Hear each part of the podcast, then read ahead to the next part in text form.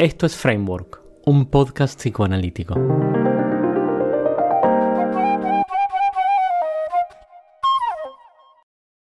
¿Quién sos? Bueno, ¿quién soy? Soy una psicoanalista. Eh, si tengo que ponerle adjetivos y títulos, mi nombre es Evelyn Tellería, soy también médico psiquiatra, soy española, aunque vivo en Uruguay y trabajo en Uruguay. Estudié en España medicina y de ahí en adelante en Uruguay. ¿Qué es una persona para vos? Es todo. Una persona es eh, lo más importante en la vida de otra persona, que soy yo. Es decir, tampoco yo existo sin otra persona. Por lo tanto, la otra persona es todo. No me estoy refiriendo a un vínculo en particular. Cada persona es importante desde que yo establezco con esa persona un tipo de relación. Así sea, yo qué sé, el albañil que viene a casa a hacer unos arreglos, me es igual, es una persona a la que veo con la misma con los mismos ojos. Es todo, es muy importante una persona, o sea, se, refiere a mí también. hablar de una persona, bueno, supone yo que estoy en relación con una persona. Por lo tanto, somos dos personas en interrelación. O más, o tres, bueno, lo que fuera, ¿no? Te podría seguir diciendo cosas, pero literatura hay mucha. No sé si estoy diciendo de un vértice analítico, puedo decir cosas. O te puedo decir, es una personalidad, entonces, este, bueno, una persona en nuestra disciplina, que es el psicoanálisis, pues es un paciente, en un momento dado puede ser un objeto de otro sujeto, puede ser sujeto, pero puede ser una mente, puede ser una personalidad, tiene la posibilidad de sentir y de emocionarse y de, de, de, sentir afectos que obviamente han sido descritos en el psicoanálisis de distintas maneras, concretamente por Freud, todos los conocemos. Creo que Klein les dio un poquito más de, descripción o por lo menos de trabajo práctico y me parece que Bion profundizó, se metió en el mar, en ese mar, y lo puso de relieve en el psicoanálisis como algo que verdaderamente sí que es el contenido o uno de los contenidos importantes de la mente y de la personalidad y de lo que circula por lo tanto, entre las personas. ¿Pensás que el psicoanálisis sirve para algo? ¿Para qué? Uf, es una pregunta casi inconmensurable porque no hay una definición. Cada persona dará una respuesta. Yo pienso que sirve, no es que sirva, es que es una experiencia inefable que puede alguien tener la oportunidad de haberla hecho o de estar haciéndola. Y sirve, claro, sirve. Es más que servir. Amplía el horizonte, amplía la posibilidad y la hasta la capacidad de pensar, ayuda a ampliar todo el horizonte mental de esa persona, todo su funcionamiento, el funcionamiento de sus emociones, en fin, un crecimiento en todos los sentidos. Por lo tanto, yo creo si pudiera resumir, diría que es un tesoro que adquiere la persona que no solamente la enriquece y la hace crecer mucho, sino que de algún modo le ayuda a ser más feliz, porque le da herramientas, herramientas de pensamiento, herramientas de cómo manejar sus afectos, herramientas para relacionarse con los demás, herramientas como para comprender mejor al mundo al mundo que le rodea, las situaciones de todo, herramientas para entender mejor sus conflictos, sus problemas, sus deseos, le, da más tolerancia, le, le, enseña de algún modo a entenderse a sí mismo y entonces a poder romper cosas viejas y abrirse, abrir horizontes internos y externos. ¿Qué es lo más importante que leíste o escuchaste en o sobre el psicoanálisis en los últimos tiempos? ¿Qué leí o escuché? A ver, Yo, este, aunque puede parecer este, un poco, vamos a decir, extremo, yo ya no leo, no estoy leyendo a Freud estrictamente hablando, no estoy leyendo comentaristas de los conceptos clásicos, no estoy leyendo a la señora Klein, que en su momento la leí, la entendí perfectamente y este, la, le, saqué, le, saqué hasta el hueso, el jugo, pero eh, no la leo más. No estoy leyendo a, a, a los franceses, los he leído, he leído Lacan, lo he estudiado años, es un brillante productor de, de ideas y además de, digamos, de constelaciones y de modelos interesantes. ¿Para qué te voy a decir todos los autores que he leído y que he consultado a lo largo del tiempo? Bueno, desde bueno, toda la Pleiade inglesa, la Pleiade francesa, con sus estructuralismos y con, con vamos a decir, los, los autores que, sin ser estrictamente lacanianos, fluctúan de un lado al otro, que no voy a decir la lista, no se trata de hacer una bibliografía, creo que he leído mucho. Y creo que, bueno, este, he ido tomando muchas cosas y he ido, me doy cuenta en mi trabajo, he ido trabajando pues, con muchas cosas. Pero tú me has preguntado en los últimos tiempos. Yo en los últimos tiempos al único que leo es a Bion. A veces leo qué dicen otros de Bion y se me queda corto. Se me queda corto porque no me dicen nada, salvo algunos que añaden alguna cosa interesante, pensamientos que, amplían alguna cosita, pero siempre siguiendo esa línea. Lo que pasa que Bion me parece que Bion fue un salto para mí en, en lo que yo entendía en la concepción mía de mi formación como psicoanalista. Y es un salto que además, por suerte, lo descubrí hace ya mucho tiempo, casi que de, empezar a leerlos por los años 80 y poco, y fueron de todas maneras como que yo los pude ir profundizando y me, me fui quedando. A mí lo que me llegó, creo, de Bion, Lacan te deslumbra, pero después se apaga la luz, no sé qué pasa. Y, bueno, cuando llegas a la práctica, da.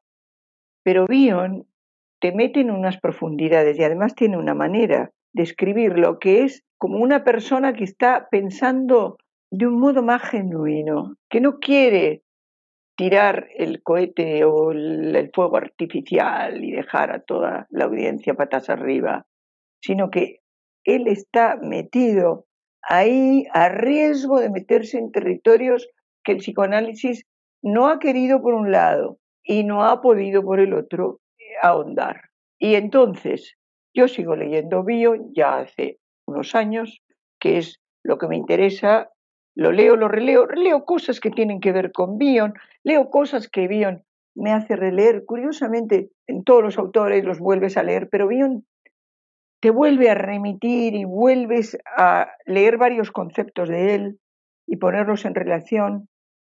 Ok, ya hablé mucho de eso, eh, porque me da, me da, mm, incentiva mi curiosidad de una manera más potente que hoy en día que otros autores. Obviamente, los otros incentivaron mi curiosidad en otros tiempos, pero Bion incentiva de una manera más sostenida mi curiosidad. Y en los últimos tiempos yo he tenido la oportunidad de encontrar de la mano de un psicoanalista argentino que lo trajo a Uruguay, de encontrarte a ti, Leandro Stichman, joven psicoanalista argentino. Hace muchos años que nos conocemos, pero me, me sorprendió y me sentí que por primera vez me sentía re cómoda con alguien que pensaba sobre el psicoanálisis sin, bueno, el otro psicoanalista que entonces desde la institución tiene el problema de a ver qué dice porque por si acaso y a ver dónde se coloca. O cuando yo tengo yo misma, tenía que hacer un escrito y decía, bueno, pero esto, este, una vez me dijo un psicoanalista en la APU, una de las lumbreras, me dijo, pero ¿de dónde te sacaste esto? Yo quedé patidifusa. Dije, ¿cómo me preguntan de dónde vino de mi mente? ¿Qué es esto?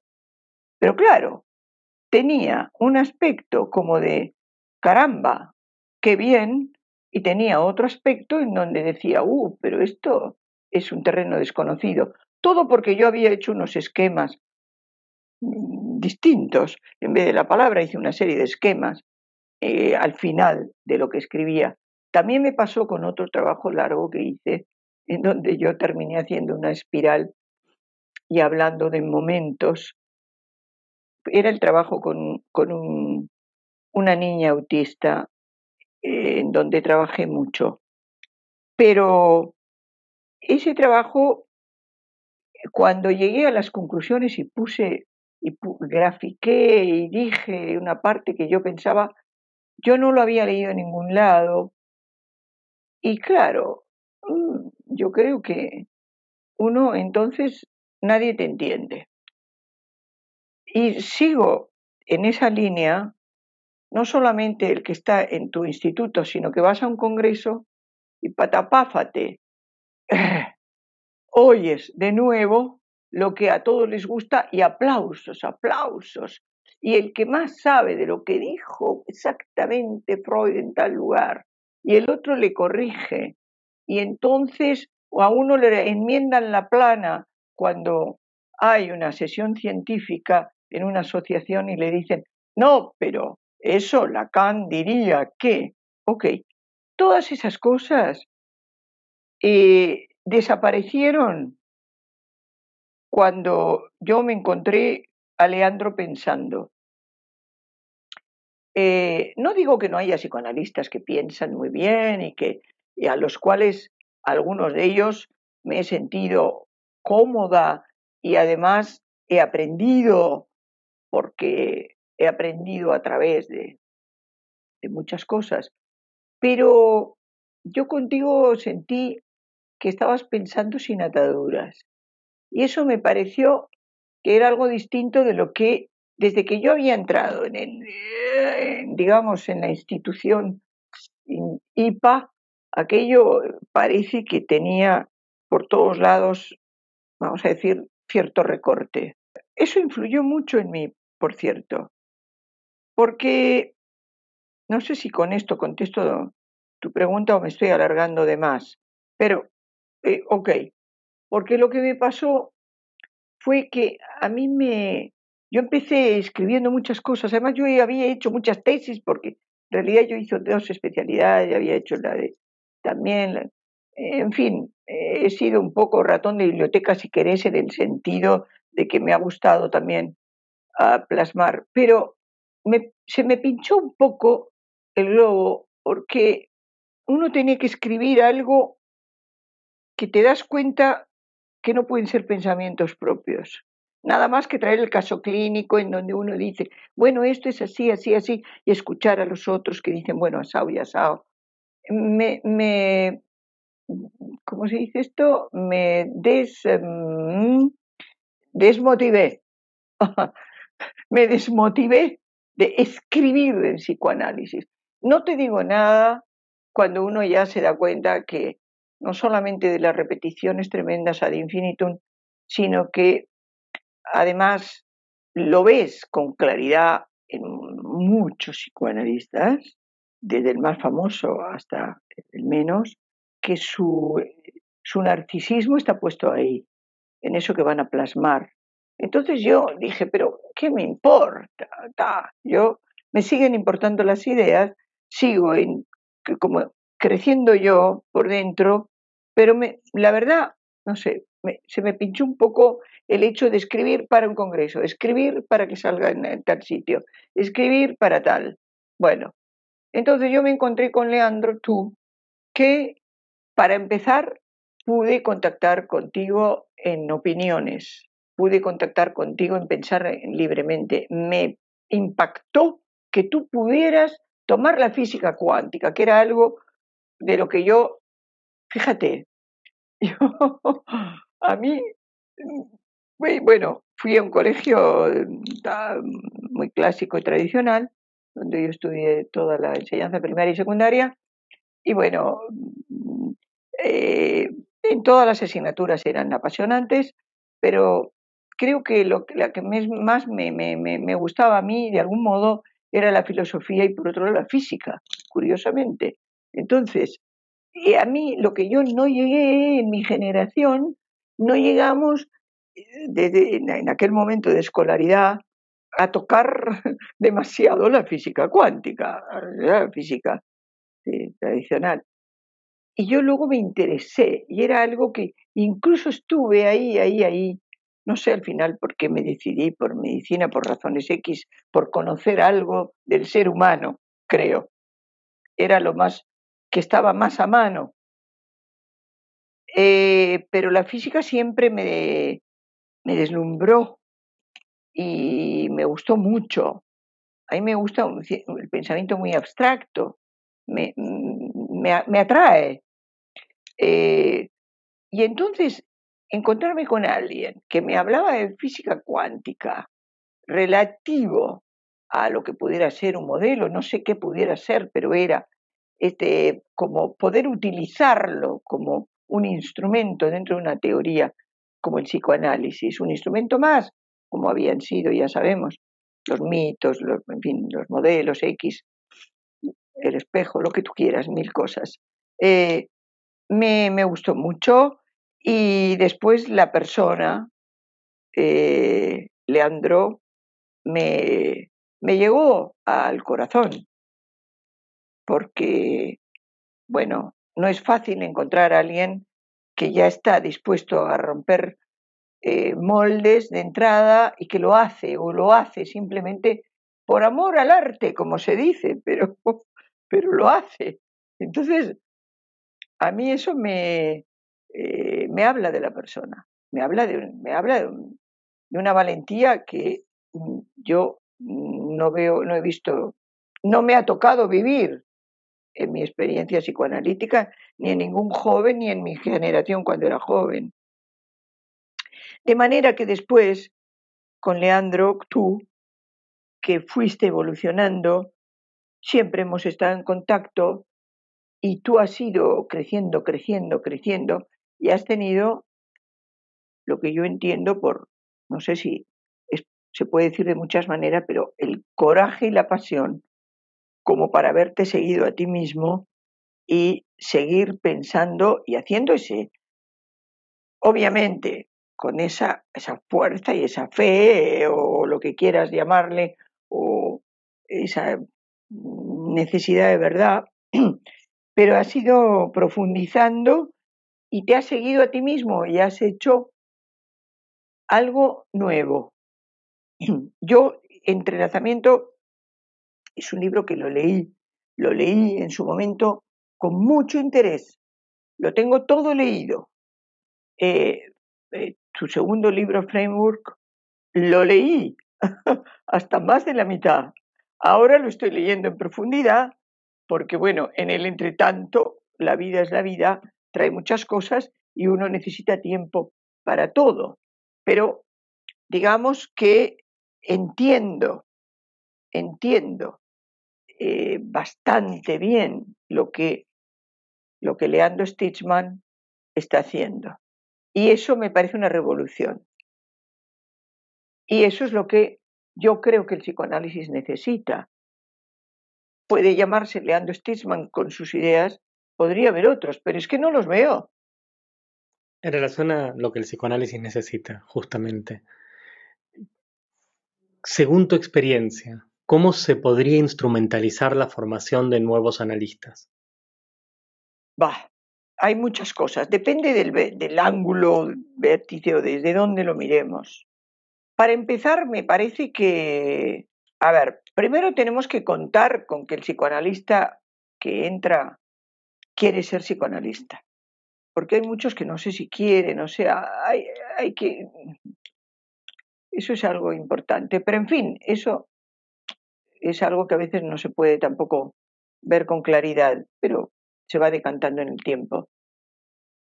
Pero si uno le tiene que dar una formación, porque uno tiene que estar, por ejemplo, desde, yo no he dicho, pero yo también soy lo que ya se llama Training Analyst y todo el coplero, y he sido también directora del instituto, etcétera, etcétera, y soy este, docente, supervisora, etcétera.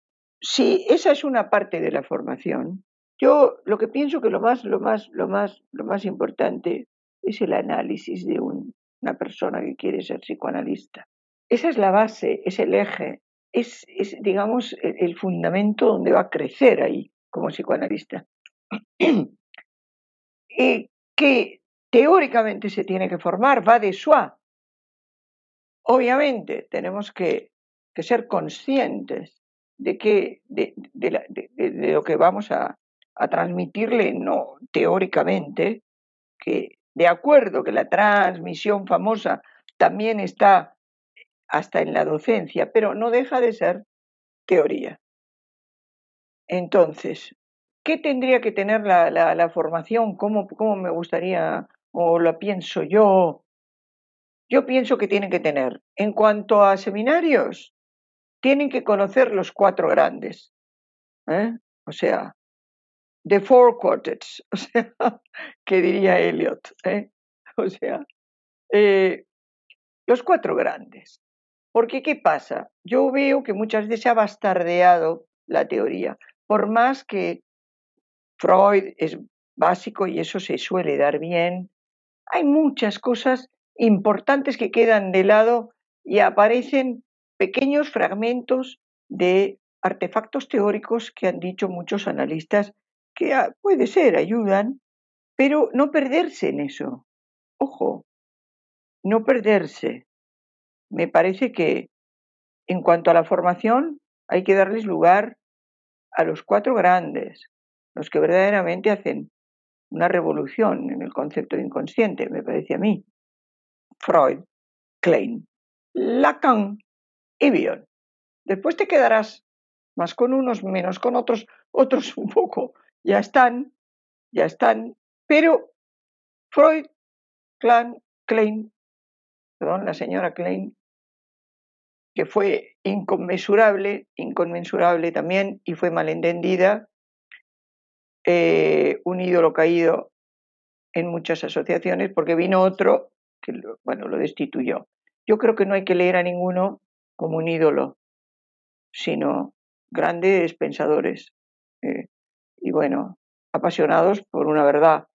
Pero no, no, no, no se forme usted leyendo un, actor, un, perdón, este autor secundario, porque no, luego se va a quedar en, en, en una pequeñez y no va a entender bien cómo viene la mano. Y respecto a, a las supervisiones, bueno, por supuesto las mantendría, hay que ver qué es una supervisión, pero me parece que tu pregunta a lo mejor tiene un alcance mayor pero es un alcance que yo todavía no sé si podría formularlo, porque es muy difícil desde el momento que estamos organizados por una institución internacional en la que nos pasamos discutiendo desde hace un siglo, más o menos, este, cosas como, eh, bueno, ¿cómo tiene que ser el aquí y el ahora? Bueno, tanto tiempo de tal manera, tantas este, condiciones, que en realidad muchas veces se pierde la médula, se pierde el caracú del hueso. Eh, entonces, de, algún modo, habría que desestructurar, no sé, llámale eh, decodificar, no, perdón, este, hay otra palabra para el desestructurar que ha estado de moda, eh, pero también decodificar puede ser y volver a, pensar, hacer lugar a las nuevas ideas en cuanto a cuál puede ser la formación mejor. Hoy en día se está escuchando más a lo que llaman ahora analistas en formación. Está bien, entre todos tenemos que pensar, pero que no, no estar metidos en el corsé, en ese corsé. O sea, hacer algo más libre. Somos mentes que estamos pensando, necesitamos tantas reglas formales. Mm, en todo caso, no es una pérdida de tiempo. No sé, creo que ahí hay mucha pérdida de tiempo. Creo que el psicoanálisis tendría que ser algo más libre. Pero ¿cómo darle personería jurídica? Eso es lo que se me pierde un poco, porque claro, como hay tanto bla bla bla y tanta imitación, tanta mimetización y tanta cosa, ya lo he dicho antes, bastardeo, es difícil entonces darle esa, esa personería jurídica. ¿Por qué somos psicoanalistas? Y, pero ¿cómo podemos decir al mundo que somos psicoanalistas. ¿Cómo, ¿Qué significa para los demás? Bueno, yo creo que hoy está bastante desdibujado, no sé, no sé cómo se ayuda a...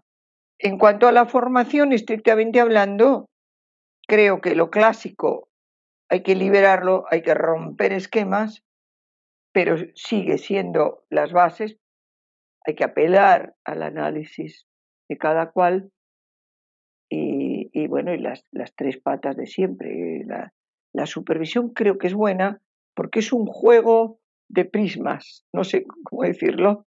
Entonces, es muy interesante porque es un juego de prismas que está funcionando en muchas, muchas dimensiones. Eso es una experiencia. Si uno lo sabe ver así, ahora, si uno lo ve como el que, aquel que ve aquello que no ve el otro, porque ni el otro tampoco, bueno, no estamos haciendo el juego de prismas. Es decir, que cada uno tiene que ser consciente de que hay ahí muchos entrecruzamientos. Eh, no sé, puedo terminar la idea esta diciendo que, que, claro, si uno no es consciente de que no importa decir si lo hace bien o mal, ¿quién es uno para decir si lo hace bien o mal, si además nunca lo puede saber, sino simplemente ese, ese, esa posibilidad de ese juego, que entonces son inconscientes que están en interrelación y de distintas interrelaciones, de dos a tres, de tres a dos, de dos a tres, y a su vez este, se entrelazan. Eso es apasionante cuando uno puede vivenciarlo y eh, darse cuenta es muy, muy bueno. Yo concretamente, si te puedo hablar de mi experiencia, te diría que tuve la suerte de tener, yo no solo, y mm, obviamente, uno hace las supervisiones curriculares, pero hice otras, ¿no? Y dentro de las curriculares hice una que aquello era peor que, no sé, que no sé, que una escuela de, de las antiguas, en donde te decían, eh, te ponían una cara adusta y te decían, bueno, tráigame más material, porque aquí no se ve muy bien, no sé cuántos. Eso me pasó. Ok, me pasó. Otra cosa que me pasó en los seminarios. Yo estaría por la mitad de, la formación de seminarios. Estábamos viendo algo en concreto, ¿no? había un, era un docente titular y varios adjuntos. Me acuerdo que uno de los adjuntos, a mí me preguntaron algo y yo, que estaba muy interesada, fui y hice unos esquemas en el pizarrón. Básicamente era un esquema de un seminario, de, no sé si de ese, del anterior o de cuál fue. Y cuando salíamos, uno de los docentes vino y me hizo un signo así con la mano y me dijo, medio callandito, baja el nivel, baja el nivel. Nunca lo entendí, porque ¿qué quería decir? ¿Qué nivel de qué? No tenía nada que ver. Al nivel porque había hecho una, como un resumen, ya malo, si querés, de lo que habíamos visto. Es decir, mm, siempre fue un enigma para mí por qué me dijeron baja el nivel. No entiendo. Bueno, esas cosas son todas, digamos, basura. No, no le hice ningún caso a nada de eso, ¿no? Pero luego estás, no lo hice internamente, pero bueno, o sea, eh, te condicionan muchas cosas, igual, a la larga o a la corta. Va. ¿Cuál es tu concepto, idea o herramienta favorita del psicoanálisis? A ver, Obviamente Nosotros, digamos, nuestras raíces en la Tierra son el descubrimiento del inconsciente. Eso, por supuesto. O sea, entiendo que herramientas, según Freud, son unas y después se han ido ampliando. Como idea básica es el inconsciente, pero yo he ido viendo con el tiempo que el inconsciente no es lo que aquello de que se que, graficó este Freud con el iceberg arriba y abajo. O sea, eh, son muy distintos los inconscientes de, Freud, de Klein, de Lacan y de Bion. De manera que decir inconsciente hoy no quiere decir lo que uno cree que aquello del iceberg, ¿eh? mm, sino que evidentemente uno tiene que, eh, que explorar qué, tiene, qué tiene en su mente eh, ese paciente con el que estás, pero en, a ver, en una en una especie de tu propia, recurrir a tu propia mente, es, es, es, digamos, la idea Matrix, es la idea, o sea, si no tuviéramos, eh, si no partiéramos de ese descubrimiento, no hubiéramos hecho toda esta creación. Tomemos la idea de inconsciente. Explicásela a un niño de 10 años. ¿Sabes qué, mi amor? que ese sueño que tuviste es que tú me, lo estás contando como que, como si hubieras visto una película que no es tuya, pero a lo mejor son películas tuyas por dentro.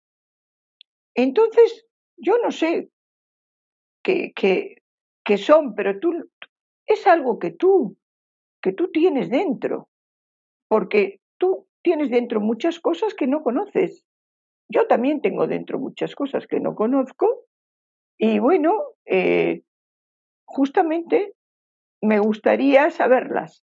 Y a ti también, por lo que me cuentas el sueño, te gustaría saberlo. Bueno, lo tendrás que descubrir. Explícaselas a un joven de 18 años. Tú te, estás preguntando por esta angustia que tienes. y, sin embargo, no entiendes por qué tienes tanta angustia. Ahora me dices que te sentiste mal en clase, que no sabes qué, qué, qué, quieres, hacia dónde va tu vida, que te has peleado este, con tu amigo, que te sentiste mal jugando al fútbol el otro día porque perdieron y a ti te parece que tú tuviste la culpa.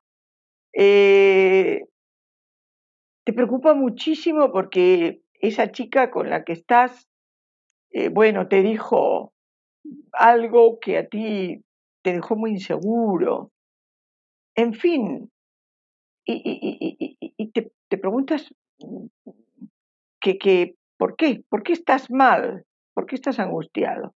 Bueno, yo te diría que lo que pasa que hay cosas que no se entienden con el pensamiento, la de la razón y tienes un mundo dentro de ti que de a poco puedes ir entendiendo que son, son como, viste, como una cebolla que tiene muchas capas y resulta que uno le quita la rosada que tiene por fuera y luego hay otra.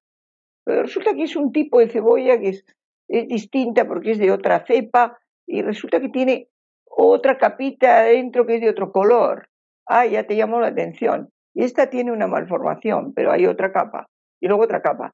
No sé, es un ejemplo burdo, pero digamos que tú no sos solo lo que se ve y lo que tú crees.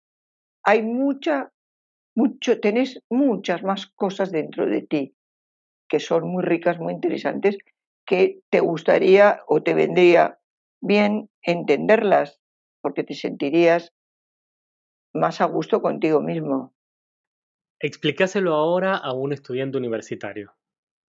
Mira, mi querido, estás demasiado metido en la razón. Eh, no es todo que te sacaste 10 aquí, que, que, sos este, eh, un gran estudiante, que estás fenómeno, que te va bárbaro. y que bueno, ta, tus padres lo manejan como quieres, le sacase esto a fulano y a mengano, lo tienes todo claro en la vida, bueno, está todo genial, me estás explicando a mí un montón de cosas, en fin, yo te veo que eres muy solvente, que patatín, patatán, pero me parece que a lo mejor este, estás demasiado instalado en ti mismo y a veces yo te vi, por ejemplo, que cuando aquel amigo tuyo tuvo un problema y tú lo, parece que te dolió, pero diste muchas explicaciones. Y todo lo que te duele, tú lo tapas. Veo que lo tapas. No sé, podrías pensar que sos mucho más complejo de lo que apareces y que de pronto esas cosas que tú te aparecen como tropiezos y las tú pasas por arriba, a lo mejor son cosas importantes y se te abren ventanas y puertas. ¿Viste? Como en internet, chuc, chuc, chuc, chuc. Me parece que tú no has explorado tu personalidad. Puedes entrar y abrir muchas más ventanas, como esos que tienen éxito, ¿viste? Creando una ventanita, después otra. No terminas ahí. Anímate a explorar. Te. Y por último, explícaselo a un colega. Amén. es muy difícil. Es muy difícil porque todos van a decir, ¿cómo me estás explicando que es el inconsciente? ¿Cómo me estás hablando del inconsciente? ¿De qué, ¿De qué me estás hablando? ¿De qué me estás hablando si ya, ya está? O sea, si yo trabajo con el inconsciente. Yo le diría que yo he tenido la experiencia de entender qué es lo que no es tener inconsciente. No solo con niños y con niños autistas, y con, sino con adultos. Es con pacientes que uno puede decir son normales, pero he, vivido la situación en donde había como agujeros en donde no había eh, inconsciente, había una especie de agujero, un vacío, y esa persona, de algún modo, por algún lugar, eso aparece. Hay que poder, hay que poder verlo. Pero entonces el inconsciente no es eso que de pronto uno tiene que hacer consciente. Me parece que lo que tiene que hacer es que esa persona pueda disponer de sus propias posibilidades que están dentro de sí. Son inconscientes. Sí, si hablamos de eso que es el inconsciente reprimido, bueno, para no meternos en todas las, vamos a decir, clasificaciones del inconsciente, desde luego estoy mucho más con Bion en la idea de ir como descubriendo por qué esa persona no pudo pensar algo, ¿Por qué no entendió algo de sí misma? Es decir, que descubra que no lo entendió y, por, luego que, que exploremos juntos, eh, digo, yo, yo diciéndole a un colega que yo lo que traté de hacer es explorar juntos con esa persona o conmigo misma, yo en análisis. Eh, ¿por, qué yo, ¿Por qué yo no entendí?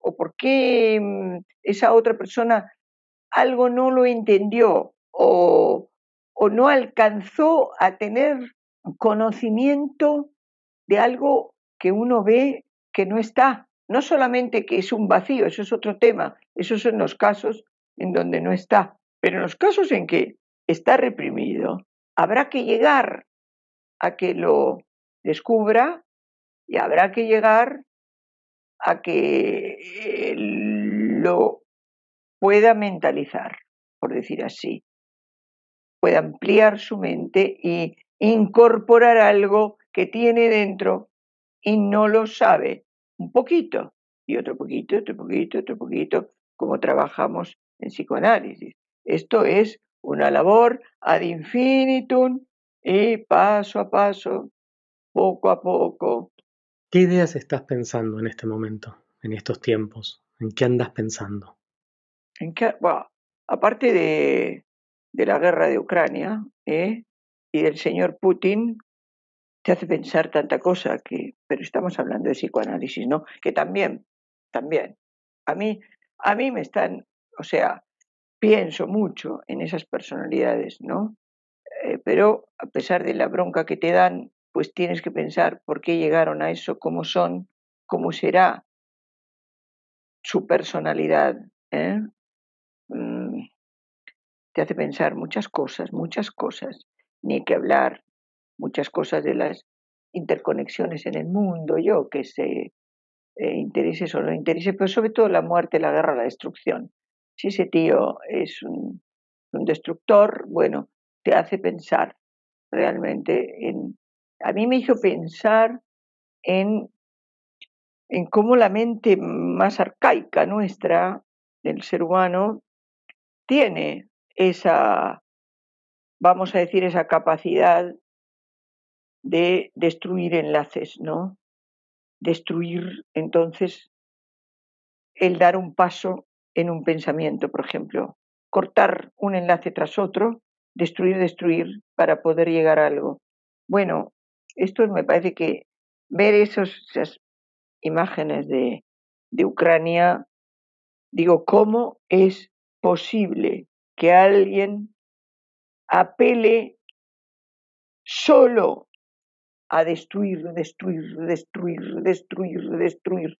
Es como destruir una inmensamente, inmensamente es brutal. Entonces, esa es una de las cosas en las que pienso.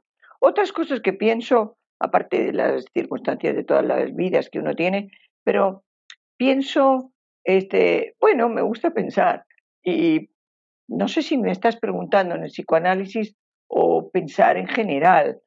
Eh, eh, bueno, yo me preocupa eso. Eh, pienso entonces en la historia. En este momento está muy en el tapete, ¿no? Todas las conflagraciones mundiales, la historia del ser humano.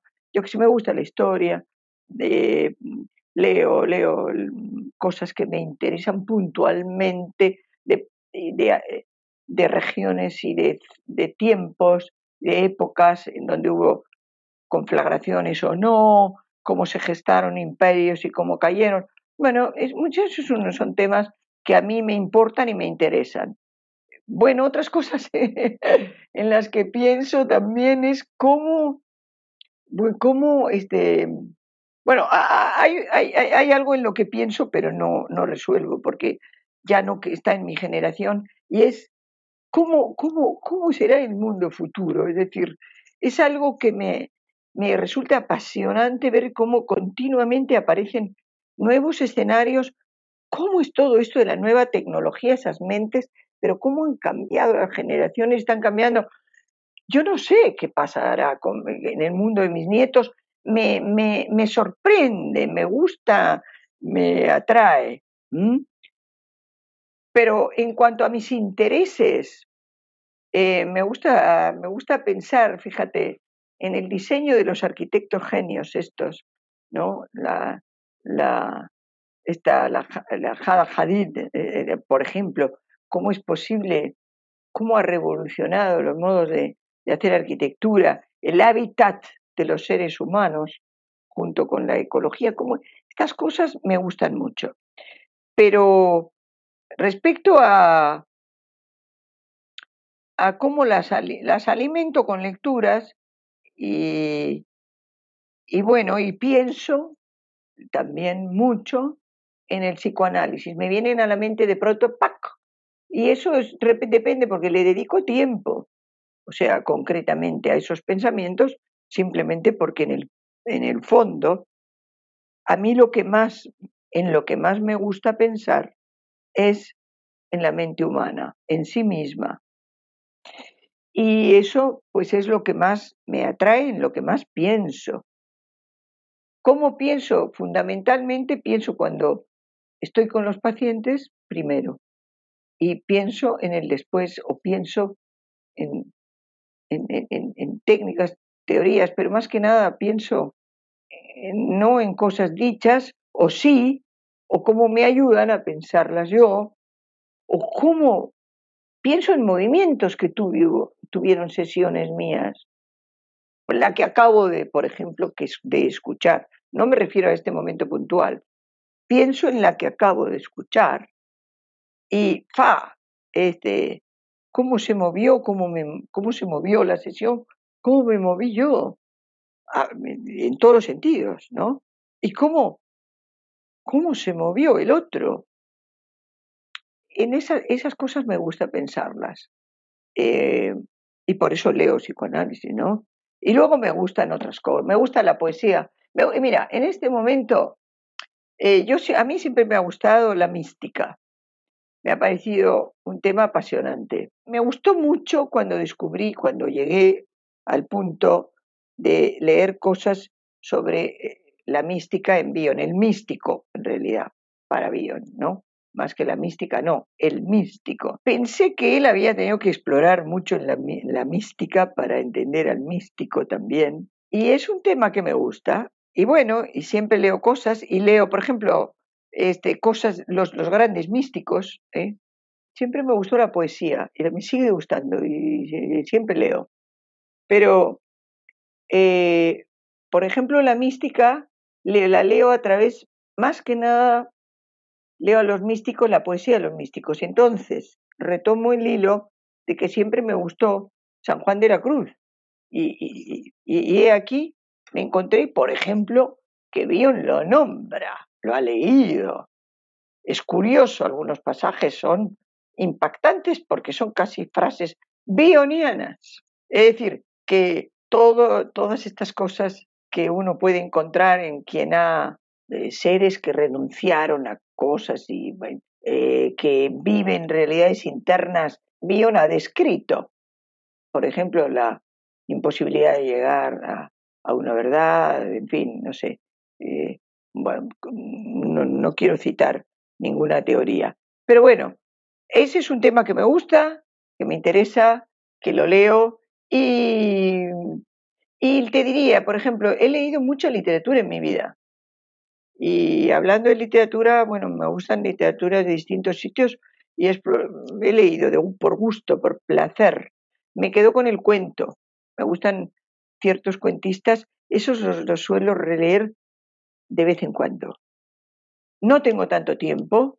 La novela me interesa menos. No, no no sé, no, no, leo casi nada. Leí hace poco, leí hace unos meses una, novela gorda, la tuve ahí y al final la leí, porque aparentemente hace mucho al pueblo vasco, yo soy, soy de ese pueblo, y, y se llama Patria, Fernando Aramburu es el autor, y claro, hablaban tanto de esto en la gente de mi tierra y fue tan conocido de mi tierra y de otras. Patria, tan sugerente, me hizo leerlo. Bueno, te diré que me gustó y era todas las características de los vascos. Y te diré que, bueno, al fin y al cabo, no sé, todas las lecturas te dejan algo, pero, pero bueno, al final lo que más me gusta es algo que a mí con quien yo emocionalmente vibre. Del arte, la pintura me apasiona y la escultura me gusta mucho. Tiene que ver con mis gustos. Y en psicoanálisis leo Bion. Y ahora estoy leyendo, releyendo de una manera más profunda Leandro Stichman. Mira, Bion y Leandro Stichman. No te voy a decir que no leo artículos de otros, porque de pronto leo a alguien que cita, bueno, leo. Ah, este dice que Odgen, bueno, voy, voy a la a la fuente lo leo. Está muy bien, pero, pero básicamente tengo esas lecturas eh, para mí misma y en grupos. Ahora, hablando de, de, lo que estás leyendo, ¿qué libro te gustaría leer y no leíste todavía? Ahora, espera. Un libro que me gustaría leer y no leí. No, yo, este, me gustaría leer tantos libros que me, que me abrieran más puertas sobre, sobre el ser humano en el sentido de las puertas a que uno pueda expresar ese mundo de cada uno de una manera más rica, más conciliadora, más creativa, no para uno, sino para, para los grupos en donde uno está, ¿no? Pero en lo práctico, me gustaría terminar de leer el último libro tuyo, porque el entrelazamiento me abrió una puerta. Y como el tema es el que a mí me interesa, curiosamente, resulta que es un libro de psicoanálisis, pero formulado de una manera tan nueva que es un descubrimiento. Entonces, lo vas leyendo y lo comprendes, tienes dentro eso. Simplemente que es como si hicieras un cóctel y salieran las cosas, saliera otra cosa nueva.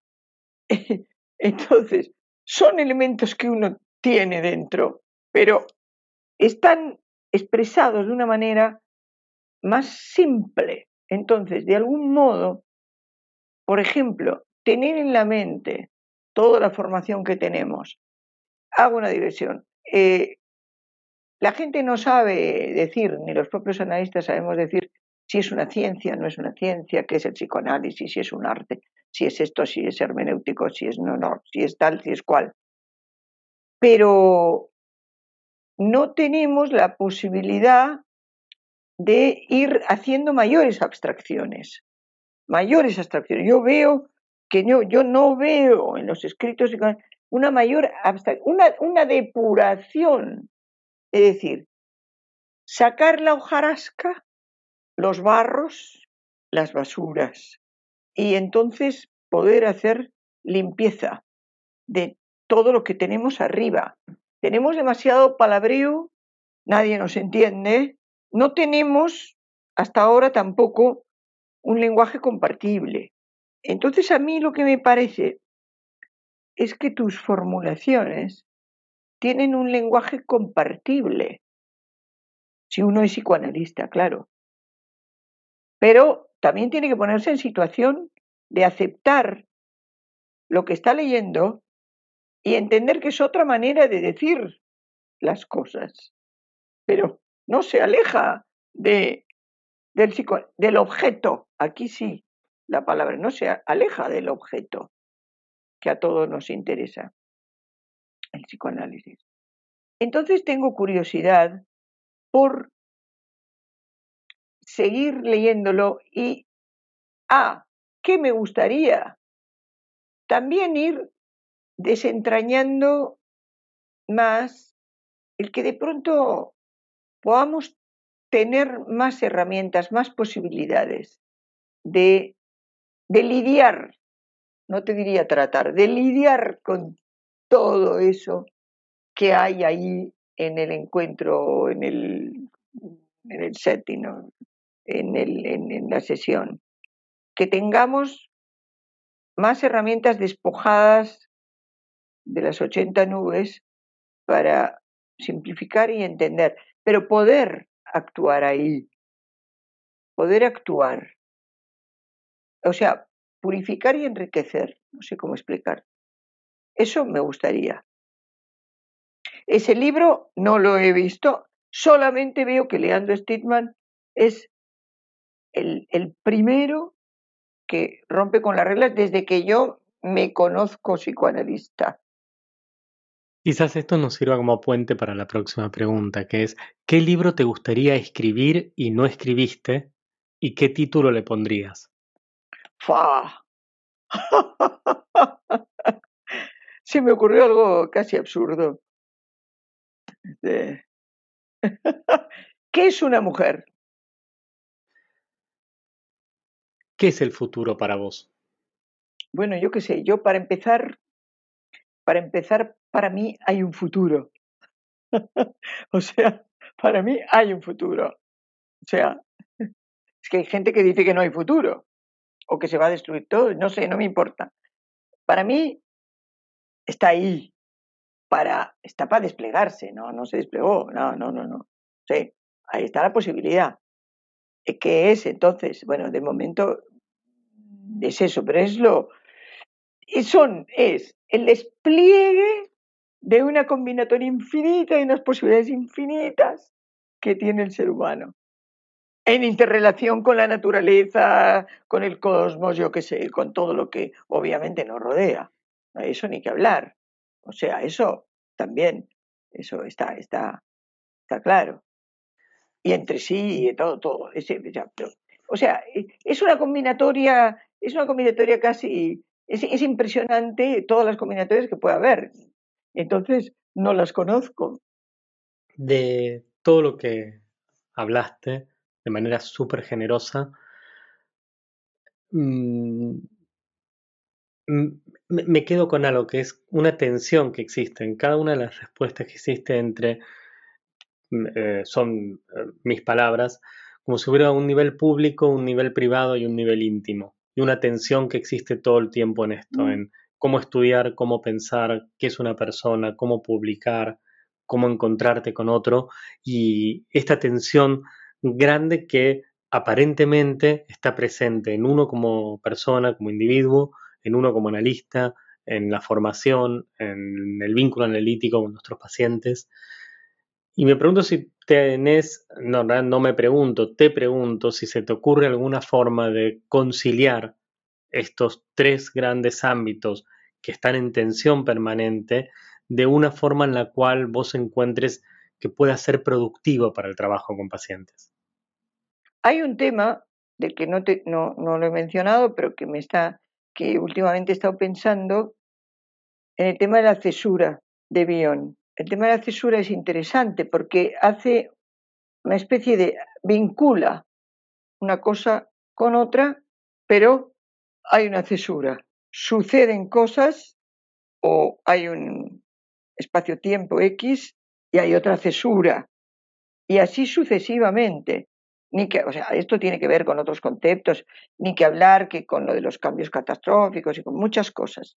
Obviamente uno no puede hablar solamente de un concepto aislado, pero esto tiene que ver con esto de, de poder ubicarse uno, yo por lo menos, me, me ubico en mi propio eje porque es desde mí que sale el interés, la curiosidad, y el deseo.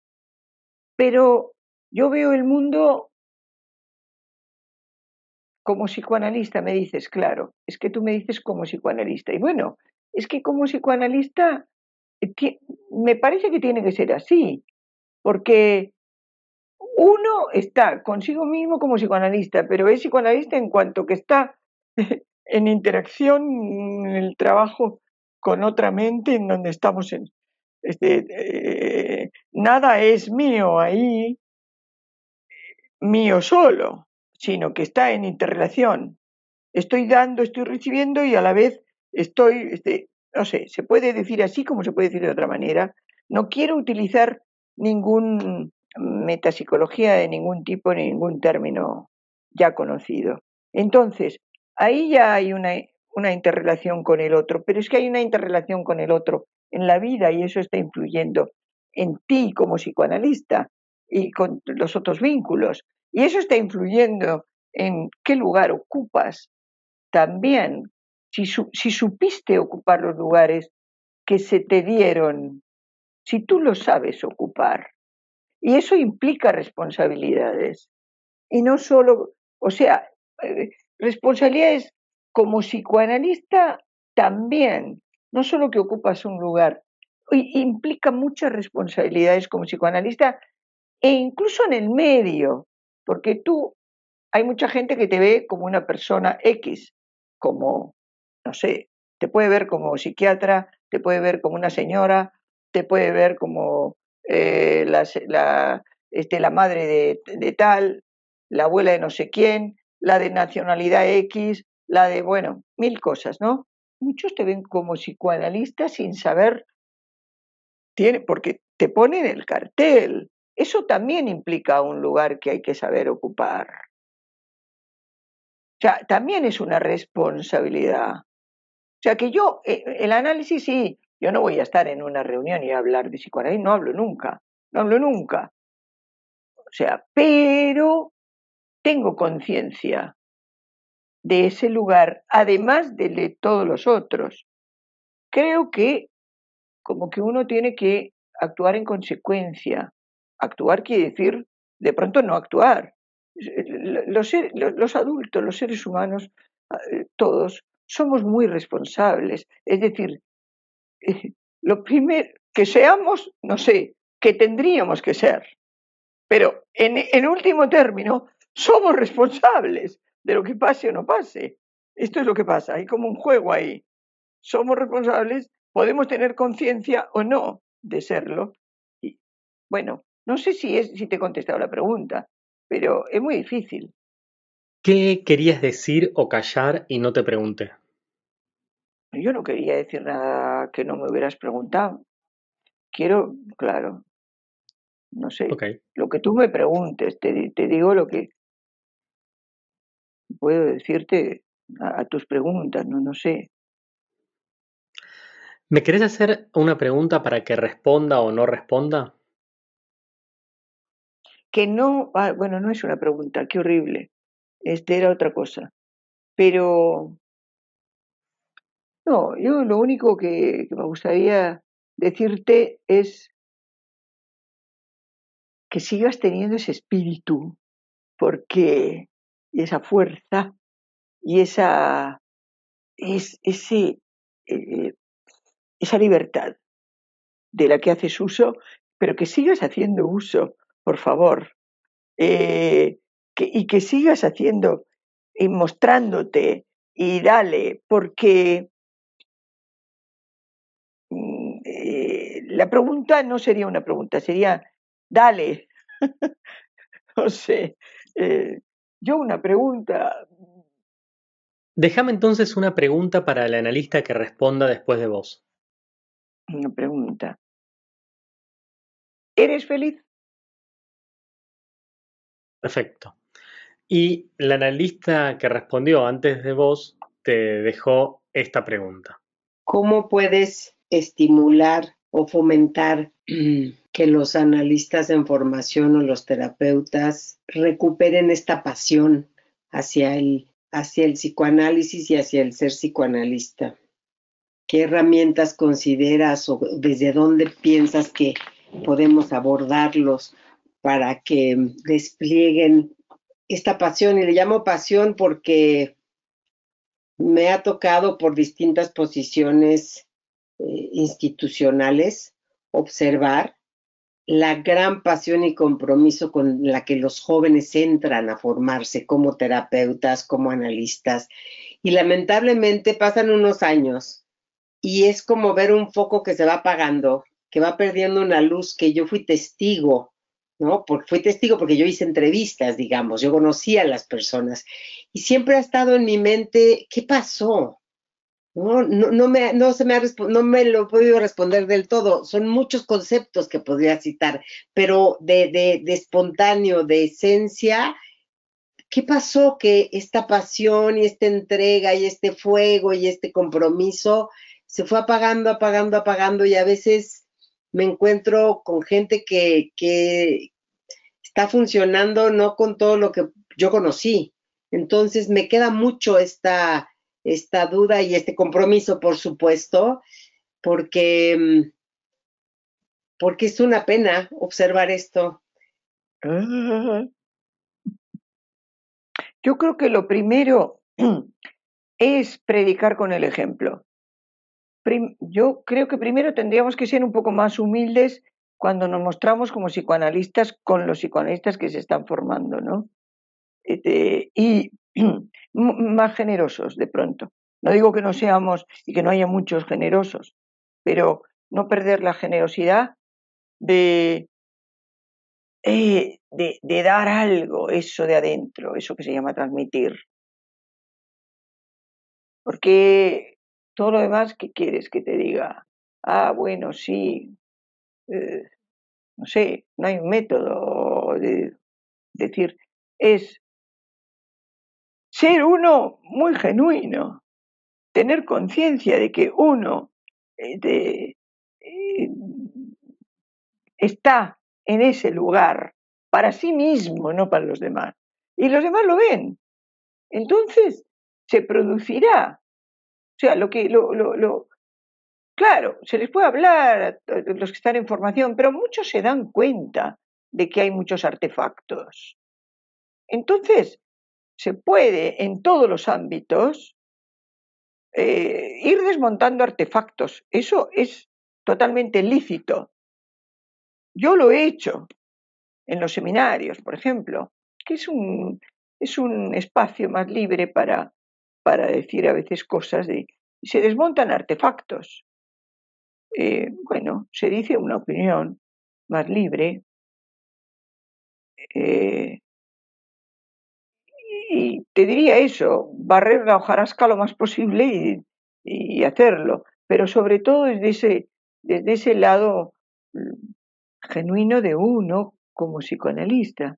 Que eso, bueno, yo creo que se, se puede ver, quien quiera verlo, lo puede ver. Quien, quien, quien pueda, este, quien quiera ser psicoanalista, tiene que saber o ir vislumbrando, no sé, este, no hablo de idealizaciones, ¿eh? estoy hablando de otra cosa. Estoy hablando de algo de, de, de ese lugar, de ese posicionamiento, de esa apropiación de, de algo que uno tiene y que se vea lo genuino, lo verdadero, por así decirlo, lo, se ve ahí la médula. Perfecto. Eh, bueno, no me queda sino agradecerte enormemente todo el tiempo, todas las ideas y todo el corazón que compartiste conmigo y a través de esta conversación con todos los que participan y escuchan el podcast. Eh, fue súper rico y fértil y me parece que es una invitación a seguir empezar a pensar en muchos de los aspectos que, fuiste deshilando desde tu experiencia y desde lo que pudiste contar. Para mí es una maravilla poder tenerte acá y eh, que vos hayas dedicado este rato este fragmento de tu vida para compartir tus pensamientos, las ideas y experiencias con todos nosotros. Así que Evelyn, no me queda más que agradecerte enormemente. Bueno, soy yo la que te tengo que agradecer porque, bueno, no sé, porque realmente eres tú el que estás siempre construyendo, estás siempre este, armando ese, no, no, no es un edificio, es, un, es algo mucho más que eso, es una nueva construcción y esto que estás haciendo también es, es inédito, no, es diferente. Digo, que alguien, que un colega se moleste, pierde su tiempo en, en, en, preguntarles a los demás desde otro lado, no de un lado académico. es, es, es maravilloso también, para mí también es muy enriquecedor y me da mucha satisfacción y, y creo que es como, a ver, como algo que, hace circular, algo nuevo que circula en este vínculo. Y que además, ya que tú hablabas de, de estos tres espacios, también está para que otros puedan este, asistir a algo que es como sin aditamentos, ¿no? Que es bueno, es lo que es. Y entonces puede ver algo más, más, más purificado, no sé. Así que te agradezco yo a ti, a ti, Leandro Stitchman, que sos un tesoro. Tú sí que sos. Sí. Gracias. Un gran, hallazgo, un gran hallazgo en mi vida, un gran encuentro.